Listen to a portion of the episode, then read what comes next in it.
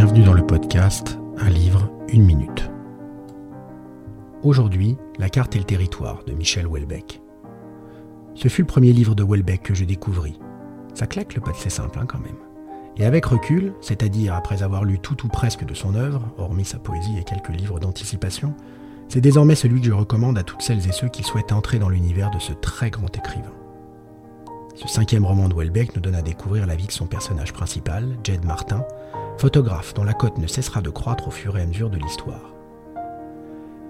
La commande d'un catalogue d'exposition l'amène à rencontrer Michel Houellebecq lui-même, terré dans sa retraite en Irlande. Cette mise en abîme dont l'effet de miroir est saisissant de réalisme nous permet de rencontrer un Houellebecq plus misanthrope que jamais, en état d'ébriété sociale quasi permanent, parfois même à la limite du clochardisme si j'osais néologisme. Procédé est extrêmement distrayant, mais jamais hors propos ou cabotin. C'est écrit avec beaucoup de finesse et sert parfaitement le propos. Ses péripéties et son amitié avec Jed prendront fin brutalement, mais je ne veux rien divulgacher. J'ai adoré ce livre et le style de l'auteur, tout à la fois capable de nous décrire par le menu détail n'importe quel sujet technique, les cartes IGN et leur histoire par exemple, de la même manière qu'il sait prendre le recul nécessaire pour décrire sans juger la personnalité de ses personnages.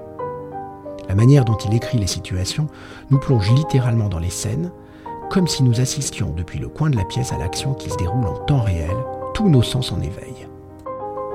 La mélancolie n'est jamais très loin, mais toujours contrebalancée par l'humour et malgré tout, l'espoir, ce qui n'est pas nécessairement le cas de tous les livres de l'auteur.